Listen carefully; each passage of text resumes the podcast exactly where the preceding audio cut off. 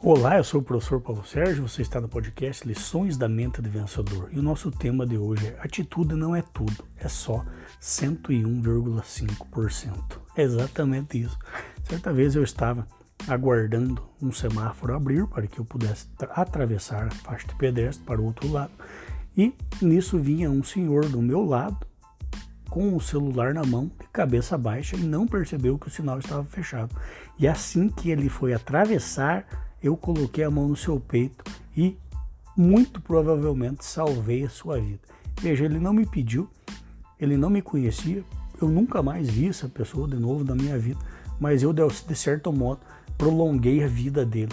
Isso é atitude, é você fazer as coisas que não te pedem, não é você, como profissional, esperar o seu chefe lhe dar ordens, cobranças, lhe delegar tarefas, por mais que ele faça isso e você tenha que executar esses trabalhos, mas a atitude real é aquela que você faz as coisas dentro de certos limites, sem exageros, sem que as pessoas te peçam, né?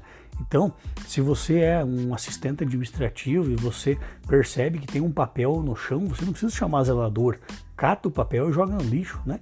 Se você é vendedor e o seu cliente está numa ligação dizendo né, que está precisando é, de uma carona para ir embora porque é, o carro estragou, você se prontifica até levá-lo para casa, a chamar um mecânico, a chamar alguém para resolver o problema dele também. Então, atitude é você fazer normalmente aquilo que não te pedem.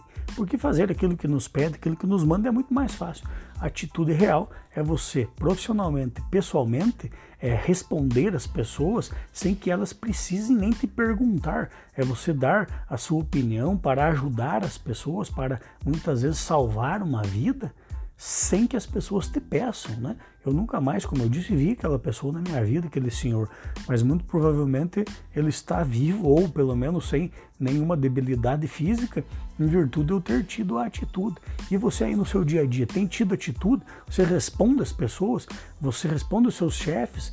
Você dá é, soluções aos seus clientes ou fica esperando, né? Ou você é daquelas pessoas que deixam lá o WhatsApp sem ficar azulzinho para dizer que não viu a mensagem e aí tem muito mais tempo para responder. Olha, tome cuidado, porque atitude, como eu disse, não é tudo. Ela é só 101,5%. Pense nisso, fique com Deus, sucesso e felicidade sempre.